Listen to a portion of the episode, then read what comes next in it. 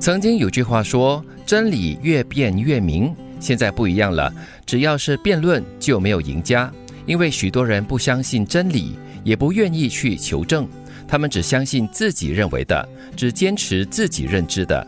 所以不要去争执，遇到这种人最好尽早远离，不然吃亏受气的永远是你自己。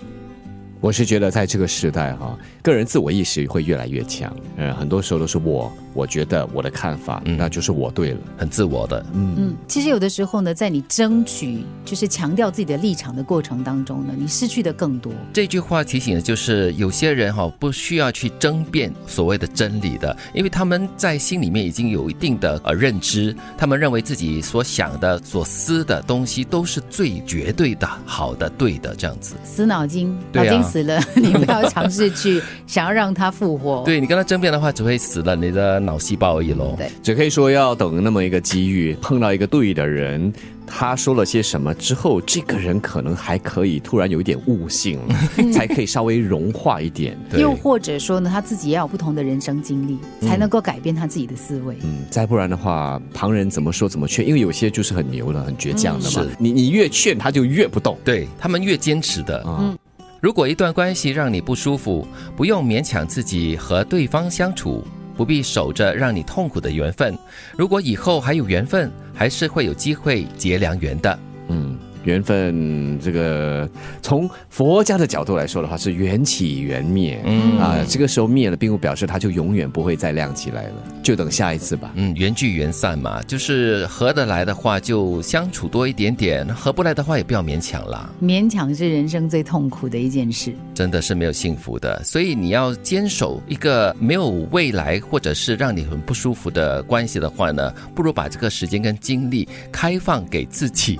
看向远方，或者是看向你周围，可能会有其他良缘呢。开拓新市场是吗？是的，不要坚持啦，不要固执啦。